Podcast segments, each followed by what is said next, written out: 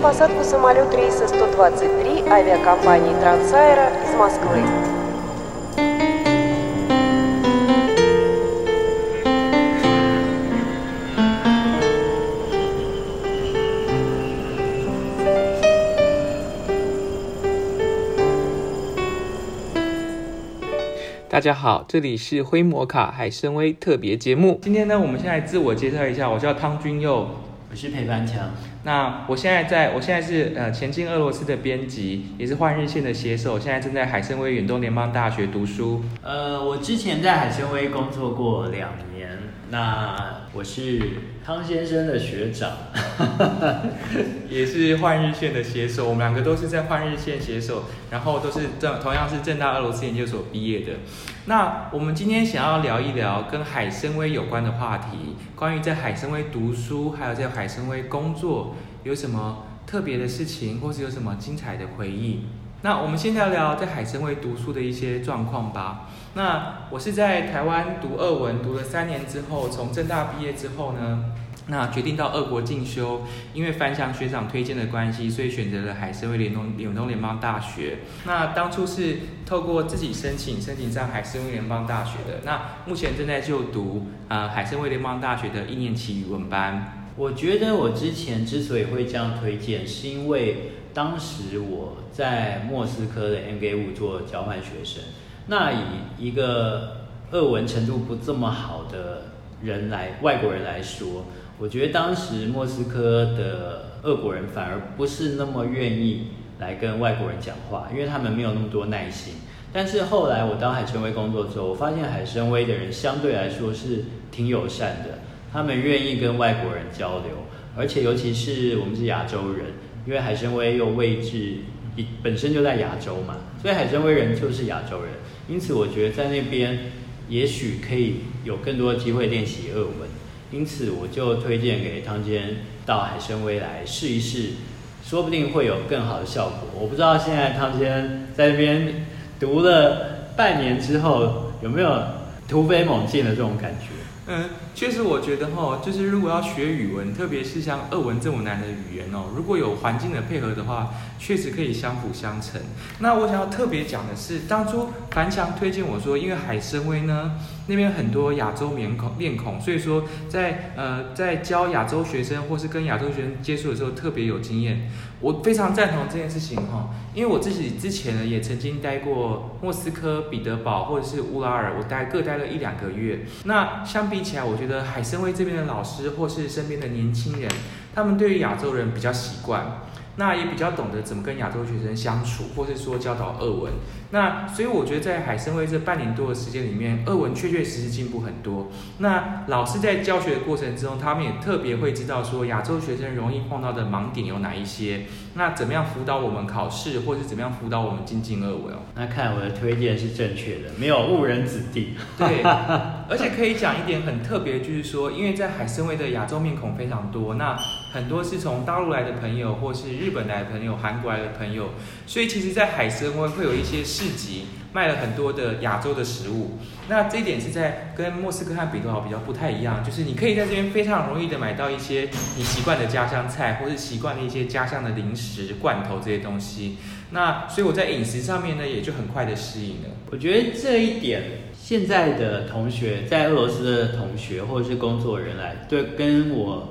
第一次去莫斯科是一九九八年，跟那个时候相比，现在真的是幸福多了。因为以前我们的呃想要吃家乡菜的话，机会没有这么的多。现在几乎是很多市集都有什么中国市场，对不对？嗯，我听说是这样子嘛。对对，以前我们想要买点什么酱油啊，都不太容易。嗯嗯。呃，樊强是在一九九八年的时候去莫斯科读书。那其实我们可以在中间聊聊看，说樊强你那时候一九九八年去俄国读的时候，正好碰上金融海啸嘛，对不对？对。那个时候可不可以聊聊那时候俄国的状况？我一到莫斯科的时候，我们先呃照惯例，我们先到台北驻莫斯科的代表处报道嘛，就是他会留一些资料，并且问我们有没有第三国的签证。当时已经有撤侨的打算，因为那个时候盛传可能。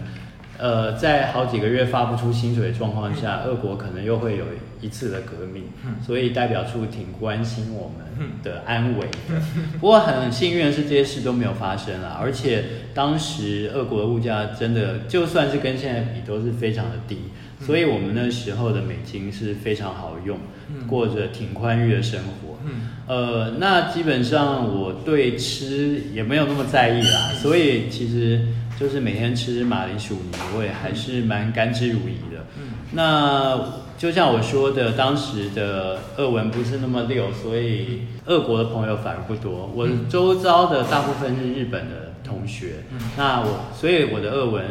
很基础的俄文，日常生活俄文都是跟日本人练出来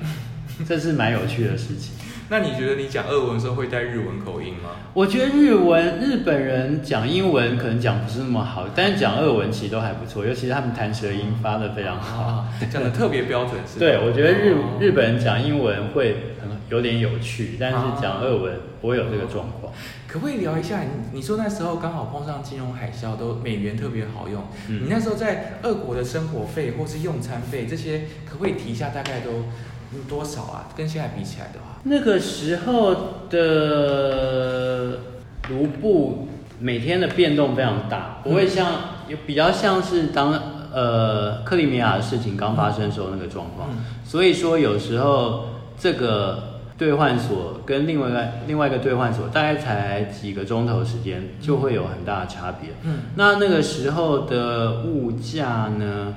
呃，我记得可能是比现在现在的六分之一左右吧，嗯，如果我没记错的话。那这样子等于你在莫斯科生活一个月可能两百块美金，那时候就可以打发了吧？呃，两百块美金是，我我觉得可能不用哦。甚至不用。对，我觉得不用，哦因，为如果你在自己煮或者是在食堂吃的话，我觉得不用的，不不需要两百美金。嗯，之所以讲两百美金，原因是因为现在差不多，呃，以现在俄国跟台湾的卢布台币的汇率比起来的话，同学们如果想要到俄国读书的话，一个月大概两百块美金是可以解决的。那以前在二零一四年克里米亚事件之前，那时候台币对卢布是一比一，那时候我听到的同学生活费大部分是三百块左右。但是这两年呢，其实我们跟樊翔那时候在九八年金融海啸的呃状况有点像，就是因为在二零一四年那时候乌克兰克里米亚事件之后，然后加上全国的油价下那个国际的油价下跌，卢布下跌之后呢，现在台台币跟卢布比大概一比二，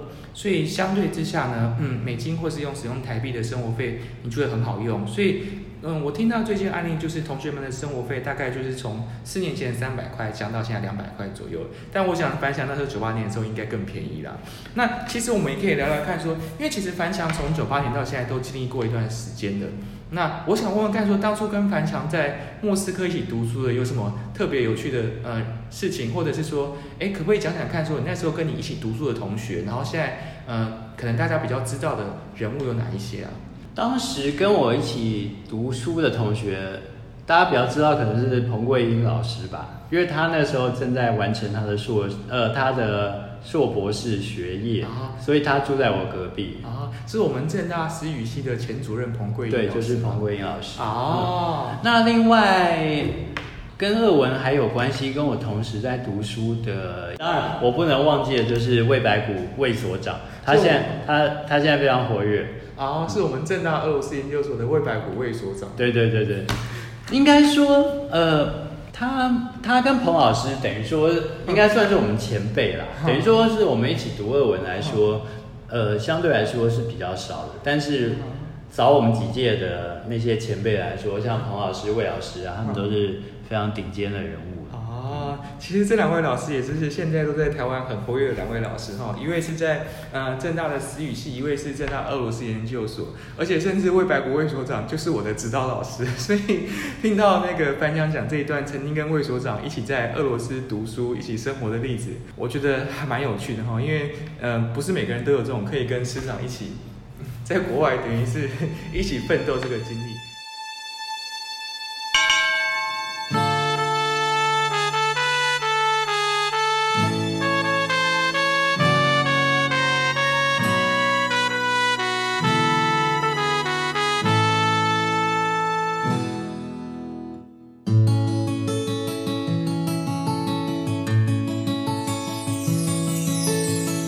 Здесь, на берегу России, Среди волн соленых синих город, Сын зари рассветной вырос до небес.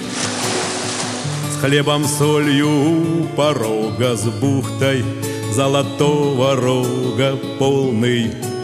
Добрых самых сказочных чудес. Дружат здесь лианы с кедром, Строгий север югом щедрым Дружат звезды моря, звезды неба и земли. Слева звон спешат трамваи, Справа мачтами кивают белые Огромные красавцы корабли В кружеве волны, в листве зеленых парков Ты красив, как лотоса цветок. Где бы ни ходил, ни плавал Все равно в родную гавань Я вернусь к тебе, Владивосток. Город мой былое помнит И об этом ровно в полдень грянет. Корабельное орудие опять И опять у обелиска Поклонятся низко-низко внуки. Дети и в платке седая мать. Город мой, моряк рабочий Он рыбак, студент и зодчий Молод, как вперед смотрящий Марсовый матрос Два залива словно крылья Распахнул на сотню миль И рвется всем штормам Навстречу гордый альбатрос. В кружеве волны В листве зеленых парков Ты красив, как лотоса цветок. Где бы ни ходил, ни плавал Все равно в родную гавань Я вернусь к тебе, Владивосток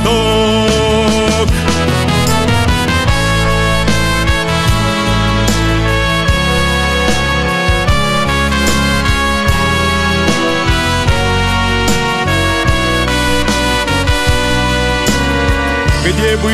ни ходил, ни плавал Все равно в родную гавань Я вернусь тебе, Владивосток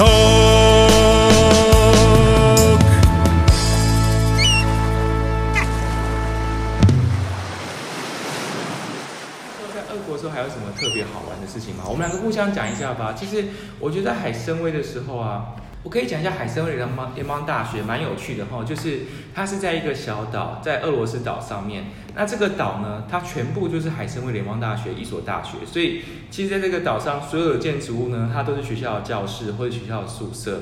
那你举目望去呢，也都通通是学校的学生。所以同学们如果在考虑去俄国读书的话，嗯，考虑到治安这一点的话，其实是不用担心，因为来海参崴联邦大学读书的话，治安非常非常好，因为那个地方只有学生和师长，所以我我常常就是在晚上的时候在校园散步啊，或者是说在校园运动都非常安全，而且也不用担心什么可能有小偷啊或者什么我们在国外的时候特别要小心的事情。那那时候樊樊强在九八年在莫斯科读书的时候状况怎么样呢？或是莫斯科大学状况怎么样呢？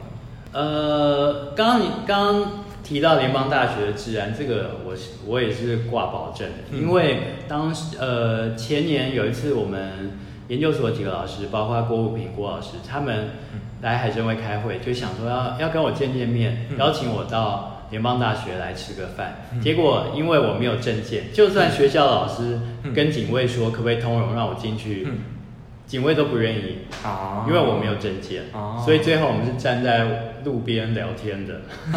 因为我进不了学校的大门，所以闲杂人等是根本不可能越雷池一步。哦。那那时候我们在莫斯科的时候，相对来说就是有点可怕的，哦。因为那个时候俄国的经济等于说每个人口袋里的钱都是不够用的，所以很多人也许会铤而走险。嗯。呃，像我们那时候宿舍就有很多同学钱是被偷走，因为尤其是外国学生一来，他们料想你身上肯定是有美金，嗯。所以就我不知道是买通了射监还是嗯嗯射监，基本上就是共犯。总之，你时有所闻，就是你放藏在衣柜里的钱就不见了，因为他们那个时候，就算你把钱放在银行，也是会不见的，因为整个就是掏空了嘛，那个钱就变成币值了，嗯变成废纸了，嗯所以放在银行跟放在家里是差不多的意思。所以那个时候我刚去莫斯科的时候，我基本上我每天都把钱放在我的腰包里，就是藏在我的内裤跟我的内衣中间，嗯，随时准备要撤侨要跑路。嗯哼，其实大家可以听到哈，这是两段不太一样的呃生活和留学故事哈。那这当然走中间的那个历史背景，因为其实在就像大家知道，在俄罗斯一九九一年成立苏联解体的时候，曾经有一段长达将近十年的时间，从九一年到两千年，俄国的经济是非常非常萧条。那时候俄叶尔钦时期哈，那因为配上那时候配合上那时候国际局势啊，还有俄罗斯百业待兴的关系，所以那时候在俄罗斯卢布简直就是每天都是不同的汇率在看，然后大家都是守着美金，看什么时候好的点进场。那如果你手上有美金的话，当然可能会成为一些小偷或是小小的目标哈。但是现在的话呢，两千年普京上台之后，虽然这三四年像刚刚说乌克兰事件或者克里米亚事件之后，俄罗斯的经济有影响，但是还是不至于像九零年代那么严重哈。所以刚刚樊阳讲的那些故事确实蛮有趣的，但是这有它中间的历史背景。那我们现在也可以再聊聊看哈，因为樊翔不止在俄罗斯读书过，那我现在还在俄罗斯读书，可是樊翔有更多的经历，就是说他曾经在俄罗斯工作过，很特别吧？而且樊强是在海参崴的水晶湖赌场工作，樊翔可以跟我们聊聊水晶湖赌场吗？呃，这个赌场是远东的第一个博弈区的第一家赌场，因为我们知道普京他之前是对反反赌、反博弈是不遗余力的，等于说之前我们常常会在街角就看到一个吃脚的老虎机，随便你去做一些这种小型、小规模的博弈，这个普京也是深恶深恶痛绝的。嗯结果后来他之所以会突然这样子转向大转弯，嗯。就是台湾常说的法夹弯，嗯。我觉得也就是刚刚说的跟经济有关，因为这个就是嗯等于说是可以立竿见影，马上赚到钱的一个行业，所以他在远东成立博弈区了。嗯那我们公司是第一个外资，我们跟香港合资在那边开的，呃的赌场，叫做水晶湖宫殿。那我现在为台湾的无峰科技工作，所以因为这个机缘，我就到海参崴去外派了两年。嗯，所以学长那时候呃是透过那个呃透过什么样的方式得到这个工作的？其实我得到的工作也不是投履历，因为刚好我的一个长辈，他也是五峰科技的一个大股东，所以他觉得我是学俄文的，如果能有这个机会发挥我的专长，那个会是一个很好的舞台，所以他就问我愿不愿意尝试到海参崴来工作，那我就想要学以致用，所以很欣然的接受了这个工作。嗯其实也是到海参崴做第一线的冲锋陷阵的意思哈，因为其实像刚刚提到，就是海参崴的博弈特区，也就是在其实也就是这么在克里米亚事件之后这几年才成立的。那刚刚也讲到说，水晶湖赌场呢是第一家成立的赌场，而且它甚至是两岸一起合作的。那樊亮哥哥可不可以跟我们聊一下说，在俄国海参崴的赌场工作是怎么样的一番体验呢、我觉得，呃，大家想说在赌场工作，我是不是在赌场发牌当荷官？荷官其实不是，赌场的工作非常多元，我负责的是比较像是公关以及接待的这种性质，等于说有。贵客来海参崴的时候，我会帮他们安排行程，嗯帮他们安排一些其他的活动，并不局限在赌场。我觉得这就是博弈区成立的意义，它要带动整个经济，它等于说是一个经济的火车头，它不是经济的一一只金鸡母，它等于说是一个火车头，借由赌场来带动其他的产业出现，包括其他的百货公司啊、滑雪啊。包括其他的娱乐活动，我觉得这是赌场它真正的意义所在。那我不在赌场里工作，我大部分时间反而是在赌场以外的地方，因为我要带着客人去购物啊，带着他们去旅行，比较像是这种服务业的性质。对。可不可以跟我们分享一下有哪一些？因为刚刚提到名人嘛，所以就忍不住想八卦一下。哎，有哪一些曾经接待过哪一些厉害的人物呢？或者是说有碰过什么有趣的事情在接待过程中发生的呢？其实台湾有一些政治人物也有到光临过我们的赌场了，嗯那也有很多的有名的记者。也会到海参崴去采访，嗯像是 TVBS 啊、三立呀、嗯呃东森，他们都有来海参崴做过报道。那 YouTube 上也都找到，我们就不在这里赘述了。嗯那我觉得在这样这些环境中，当然我可以认识到各行各业很顶尖的人物。嗯那我也可以借由带着他们出去的过程中充实我自己，因为我必须要了解的更多，才能够跟他们解说海参崴的历史，包括海参崴哪边买鱼子酱比较便宜又新鲜，这些都是我必须要做的工作。那当然在这过程中，我们可以让自己的语言更流利、更进步，这也是很额外的收获。嗯，哎，那可不可以跟我们讲一下说，因为学长刚刚提到说，其实不止在赌场工作，是一个做一个只能带这些贵宾啊，或者这些贵客游览海参崴，然后还有一些其他的配套娱乐设备，可不可以跟我们提一下？你觉得如果到海参崴的话，有哪些地方是必去的？海参崴必去的地方，嗯我觉得海参崴它从第一条街开始，就是 s v i l a n s k a y a 嗯那条街是海参崴大部分的名胜古迹都在那边。嗯那边的话，附近有比如说潜水艇博物馆啊，然后还有他们的百货公司啊，你会觉得说那条街是一个亚洲城市，但是却是带着欧陆的风情。嗯我觉得那是海参崴最有特色的地方。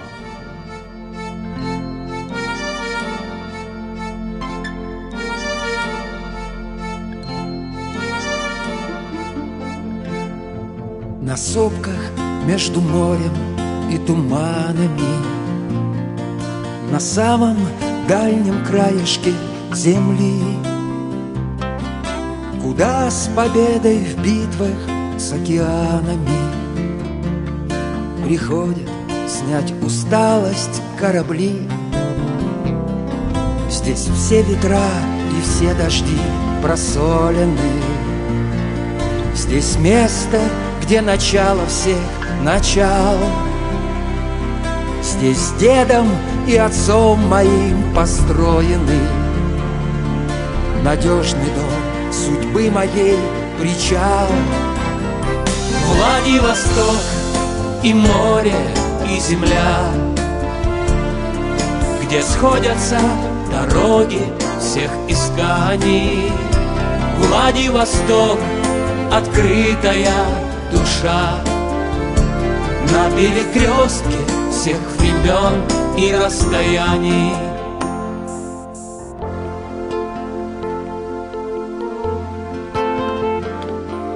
Твои проспекты реками стекаются.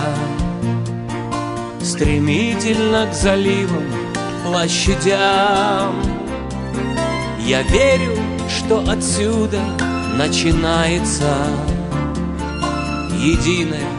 российская земля.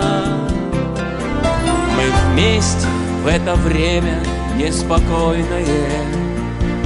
Связала нас навек одна судьба. С тобой я выбираю жизнь достойную. Я выбираю раз и навсегда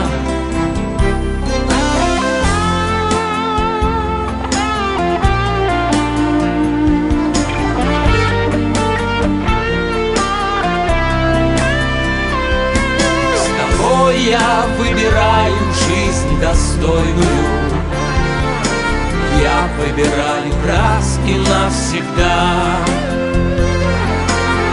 Я выбираю раз и навсегда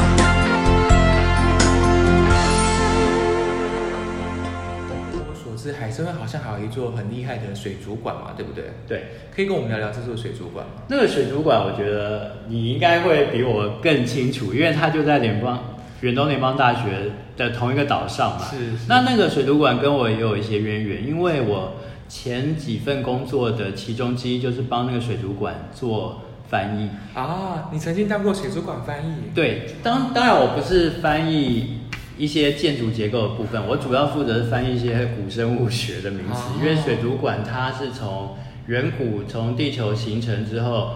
海洋出现开始的生物，它有一个区是专门介绍这些古生物。是。那那那为什么我会去跑去那里做翻译呢？是因为那个水族馆的蓝图还有一些内部结构是嗯。由台湾的一个绿邦室内设计公司啊在竞图中呃优选，所以说当时他是做承包的工作。嗯，哎，这个水晶，哎，刚刚讲到这个水族馆，这个水族馆是什么时候成立的？什么时候开始兴建的啊、水族馆新建的时间是在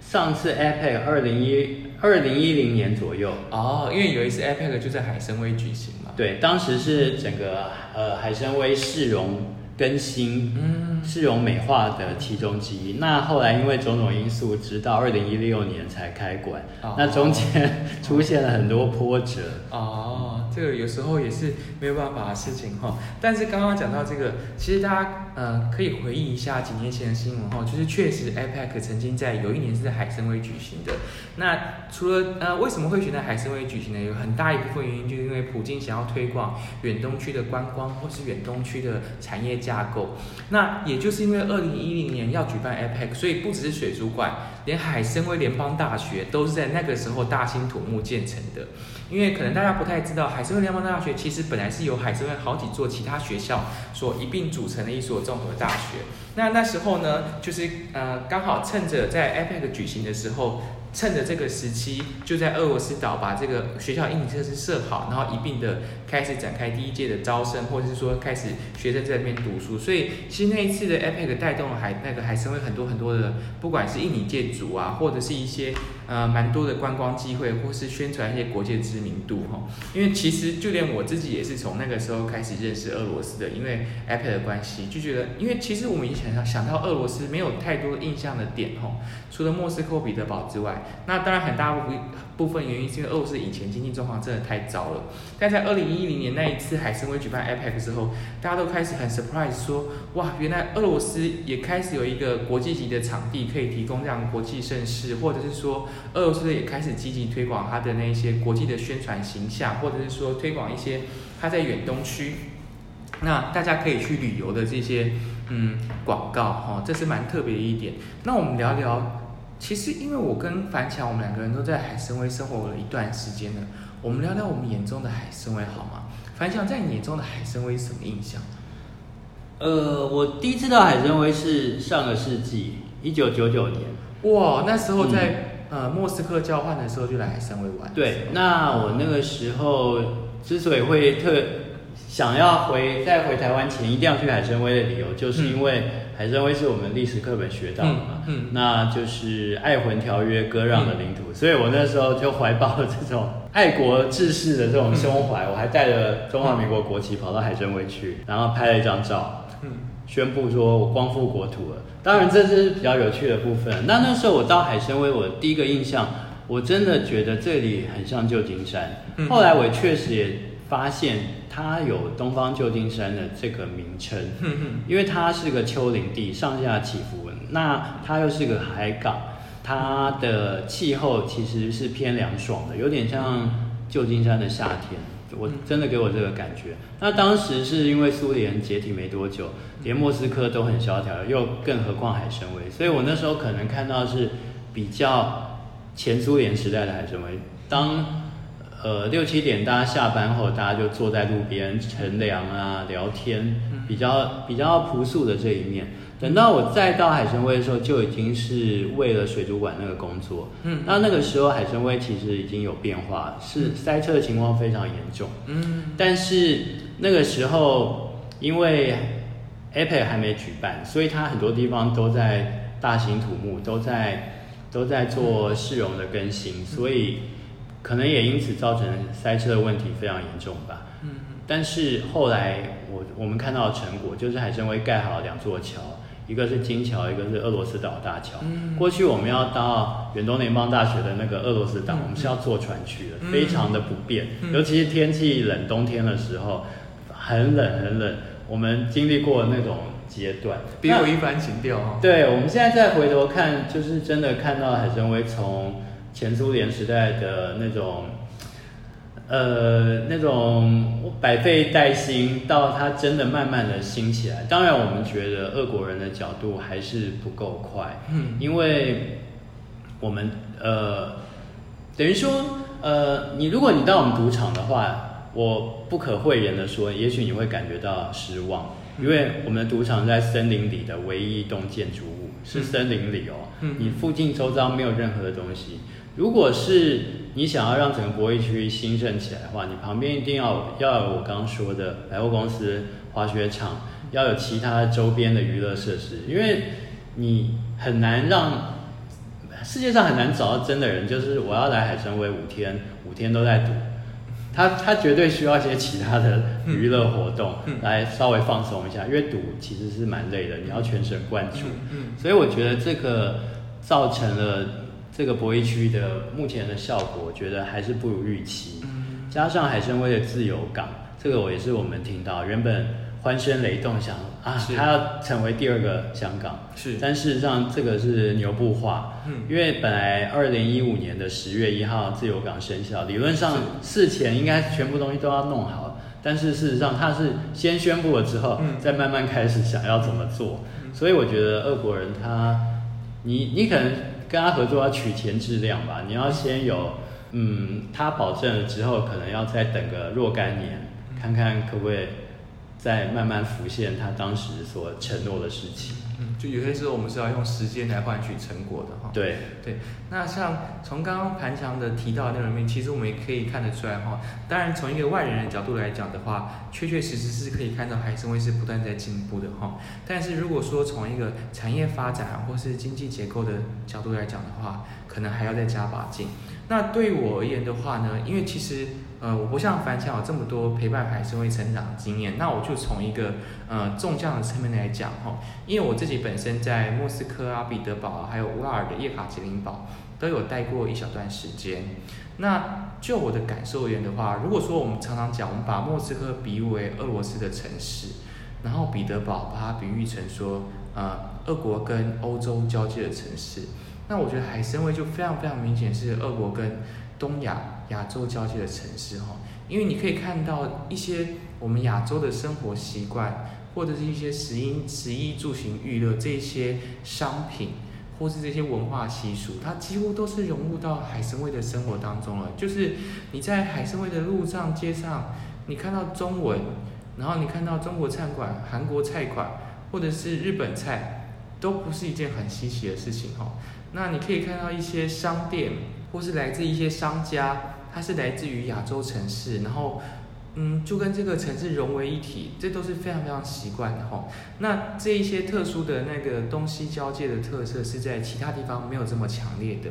那它既同时包含了俄罗斯的风格，也包含了东方风格，所以其实我觉得海参崴是非常适合，如果说我们台湾的同学要前进俄罗斯的话，你可以先来海参崴看一看。然后先适应一下俄罗斯风格，先从海参崴开始，然后再去莫斯科，再去彼得堡，再体会到俄罗斯风格更浓厚，再体会到俄罗斯跟西方交界那些风味、风味文化更浓厚的地方的时候，你可能会有很多很多不同的心得，有点像是进阶，不断不断的呃在抽换风格这样子的感受哈。因为对我而言是这样子哈。那我们的今天的节目呢，就大概到这边结束，非常感谢大家的收听。希望大家可以继续支持。那如果说大家反应不错的话，我们可以考虑来做下一个其他有趣的主题。那我是汤君佑，我是裴凡强，谢谢大家。谢谢。